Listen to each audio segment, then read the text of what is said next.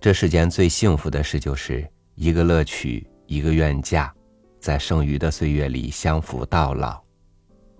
但在抵达这幸福之前，我们面前又有多少阻隔和考验？在抵达之后，我们又如何在余生里，用尽爱和耐心的去守护它呢？与您分享契诃夫的文章《厨娘出嫁》。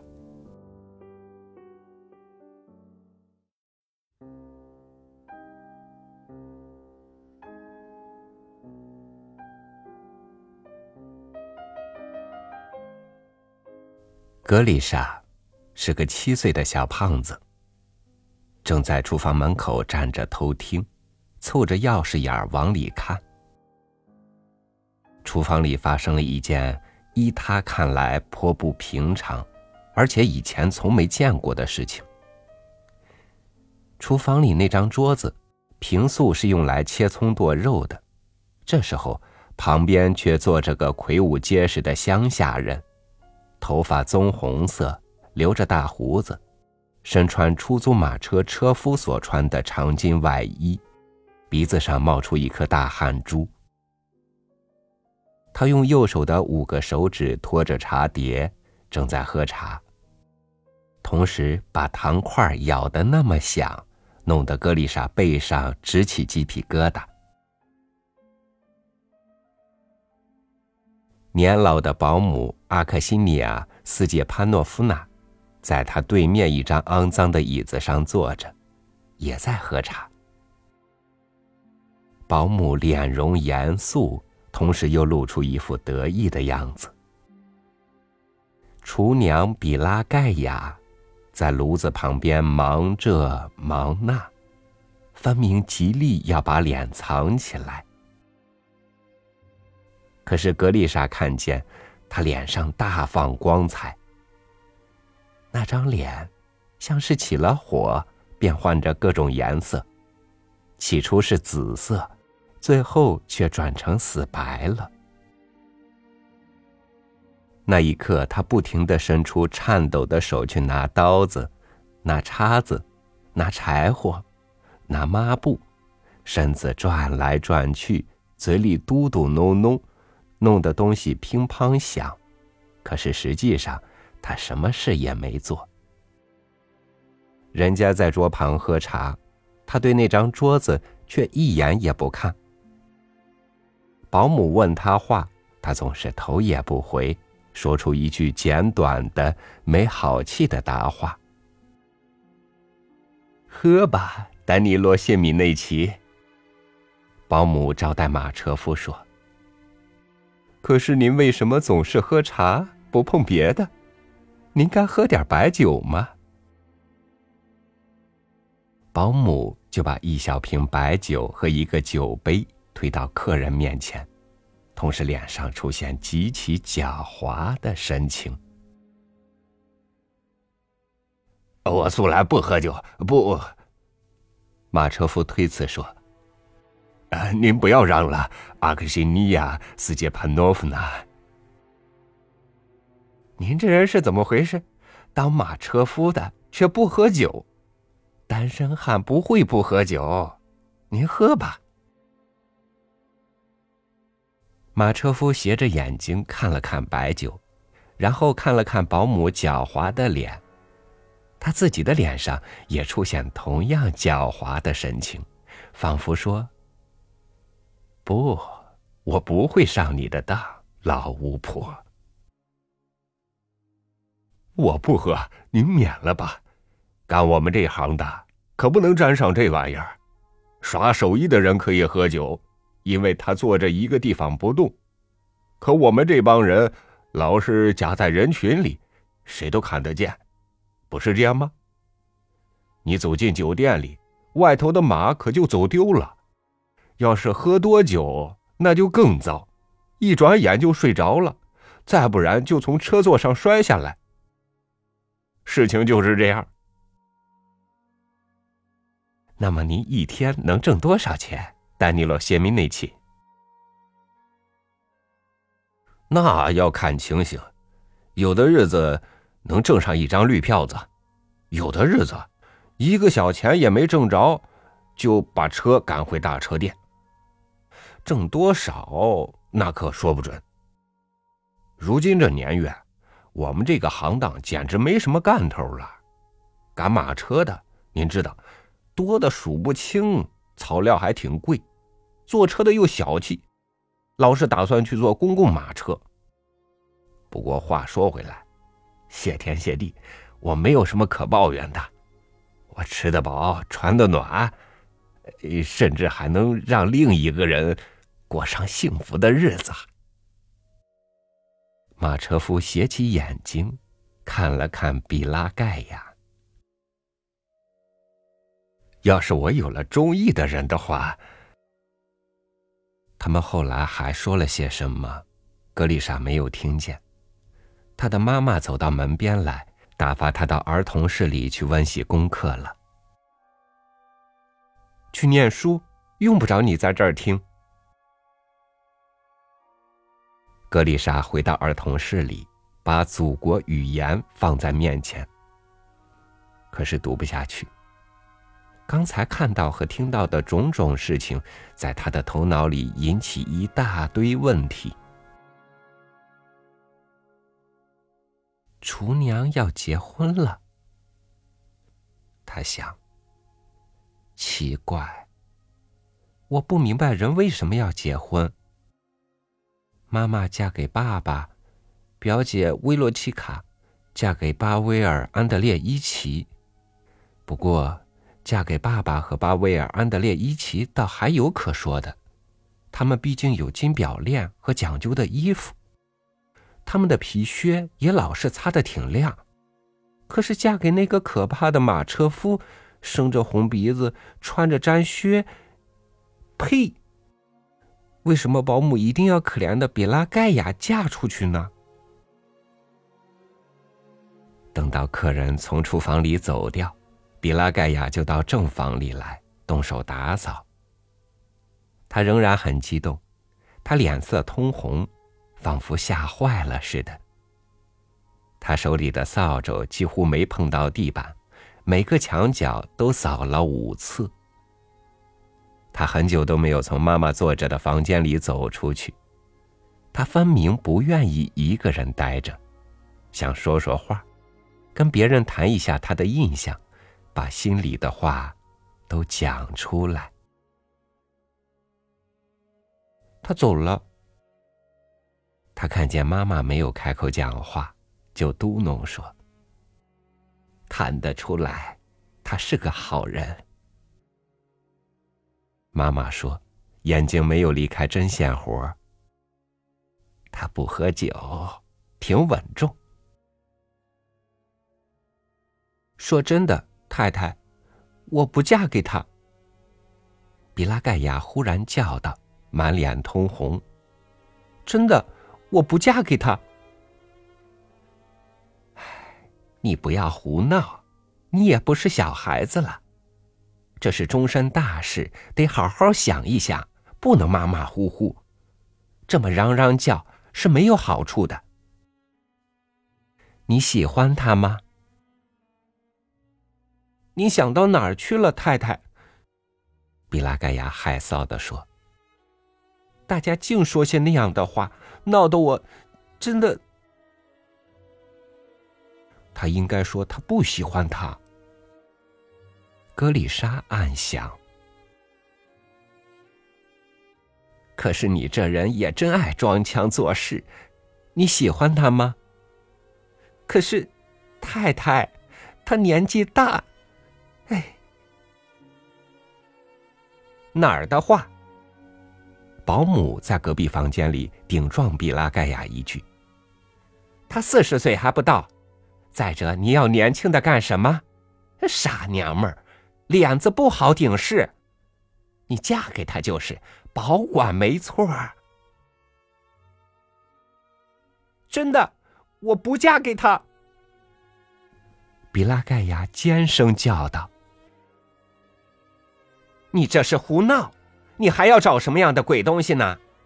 换了别人，早就对他跪下了。可是你还说什么不嫁给他。你就喜欢跟那些邮递员和家庭教师挤眉弄眼。我们的家庭教师来给格丽莎温课的时候，太太，他老是对他送眉眼儿。哼，不要脸的东西！你以前见过这个丹尼罗吗？太太问比拉盖亚说：“我哪儿见过他？今天我是头一次见着他。阿克西尼亚不知从什么地方把他带来了。该死的魔鬼！他不知从哪儿跑到这儿来，缠住了我。”开饭的时候，比拉盖亚把菜端上来，吃饭的人都端详着他的脸。拿那个马车夫跟他开玩笑，他的脸红极了，不自然的痴痴笑着。结婚一定是丢脸的事，格丽莎想，丢脸极了。所有的菜都做的太咸，没烤熟的童子鸡渗出血来。不仅如此，在这顿饭当中，碟子和刀子不住的从比拉盖亚的手里掉下地，就像从散了的架子上掉下来一样。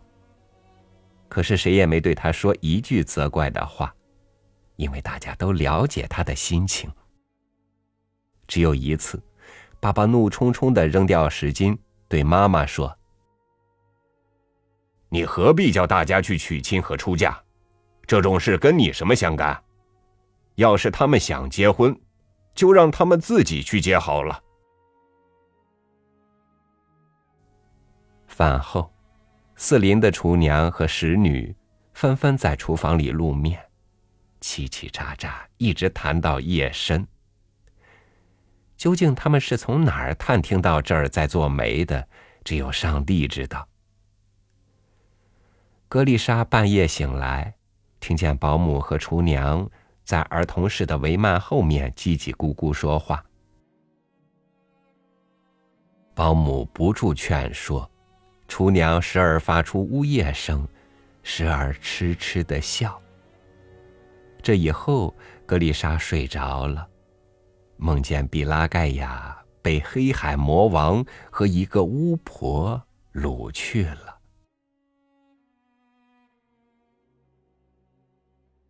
第二天，风平浪静了。厨房的生活走上原来的轨道，仿佛世界上根本就没有那个马车夫似的。只有保姆偶尔戴上新头巾，做出庄重严厉的脸色，外出一两个钟头，大概是到什么地方去办交涉。比拉盖亚跟马车夫没有再见面，每逢人家对他提到他。他就涨红了脸，嚷道：“叫他遭到三次诅咒才好，倒好像我会想他似的。”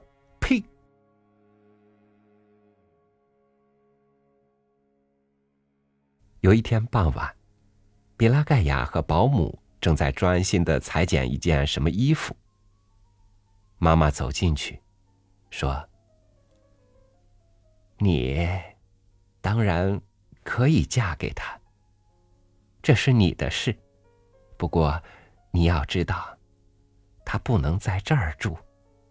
你知道，我不喜欢厨房里有外人坐着。你要注意，要记住，而且我也不许你在外面过夜。上帝才知道你想到哪儿去了，太太。比拉盖亚尖声叫道。你干嘛总是提起他来数落我，叫他害上瘟病才好？他专给我找麻烦，该死的！一个星期日早晨，格丽莎往厨房里看一眼，惊讶的呆住了。厨房里挤满了人，这儿有同院各户人家的厨娘，有一个扫院子的男仆，有两个警察，有一个戴袖章的军士。还有个叫菲尔卡的男孩。这个菲尔卡平日总是在洗衣作坊附近转悠，跟狗一块玩。可是现在，他的头发梳得挺整齐，脸也洗得挺干净，手里拿着一个圣像，上面镶嵌着金箔。比拉盖亚站在厨房中央，穿着娇人的花布衣服，头上戴着花。马车夫跟他并排站着，新夫妇脸色通红，冒着汗，使劲儿眨巴眼睛。嗯，看样子到时候了。经过长久的沉默后，军士开口说。比拉盖亚整个脸都颤动起来，放声大哭。军士从桌上拿过一块大面包来，跟保姆站在一起，开始为新婚夫妇祝福。马车夫走到军士跟前，双膝跪倒，啪的一声吻一下军士的手。他在阿克西尼亚面前也照样做了一番。比拉盖亚心不在焉的学着他的样子，也跪下。最后，外面的房门开了，厨房里吹进一股白色的迷雾，所有的人叽叽喳喳的从厨房走到院子里。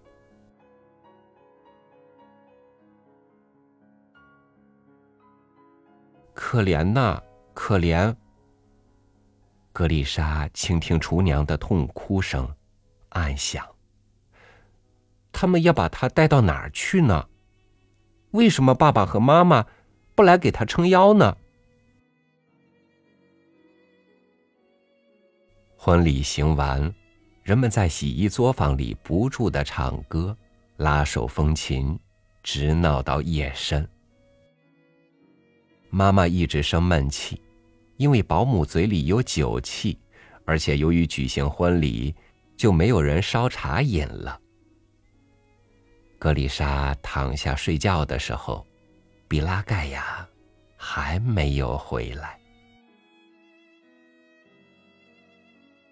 可怜呢，现在他不知在什么地方，躲在黑暗里哭呢。他暗想：那个马车夫一定对他吆喝。不许哭，不许哭。第二天早晨，厨娘又在厨房里了。马车夫来了一会儿，他向妈妈道了谢，严厉的瞧着比拉盖亚，说：“求您管教他，太太，您就做他的生身父母吧。还有您，阿克西尼亚·斯杰潘诺夫呢，也别不管。”要照看他，叫他处处走正道，不要胡闹。哎，还有一件事，太太，请您从他工钱里支给我五卢布，我要买个新的套包子。这在格丽莎看来又是一个问题。比拉盖亚本来自由自在的活着，要怎么样就怎么样。别人谁也管不着，可是，忽然间，平白无故出来一个陌生人。这个人不知怎么搞的，居然有权管束他的行动，支配他的财产。格丽莎感到难过，她急得眼泪汪汪，巴不得安慰他，同他亲热一下，因为他觉得他。已经成为人类暴力的受害者了，他就到堆房去捡一个最大的苹果，偷偷溜到厨房里，把那个苹果塞在毕拉盖亚手里，然后一溜烟儿跑出来了。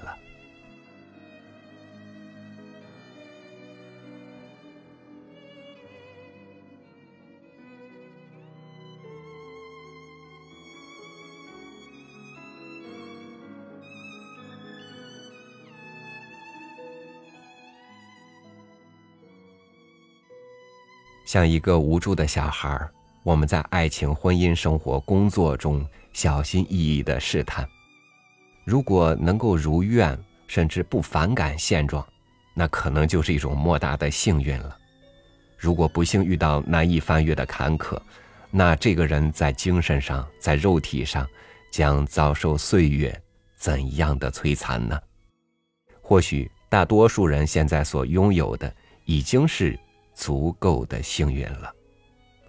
好，感谢您收听我的分享，我是朝宇，祝您晚安，明天见。